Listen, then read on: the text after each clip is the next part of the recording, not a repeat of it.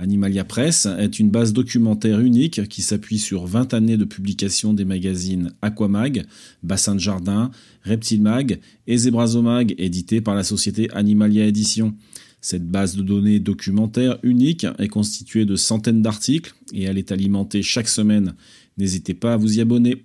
Les podcasts d'Animalia Press accompagnent les brèves publiées très régulièrement sur le site que vous pouvez retrouver à l'adresse animalia-édition au pluriel-magazine au pluriel.com. À bientôt. Les dendrobates sont des petites grenouilles tropicales, généralement très toxiques dans le milieu naturel. C'est la raison pour laquelle elles arborent des livrées extravagantes et voyantes. Ces couleurs préviennent alors les prédateurs du danger qu'ils encourent.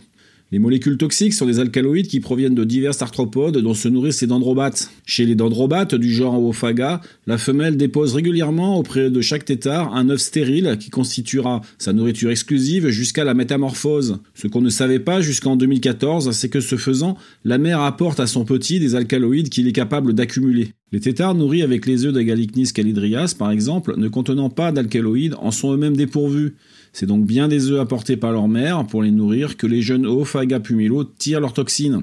Les éléments toxiques présents chez les têtards les protègent efficacement, puisque les chercheurs ont montré qu'un tétard d'Agalisnis caligrias a 9 fois plus de risque d'être attaqué par une espèce de fourmi prédatrice qu'un tétard de Oophaga pumilo.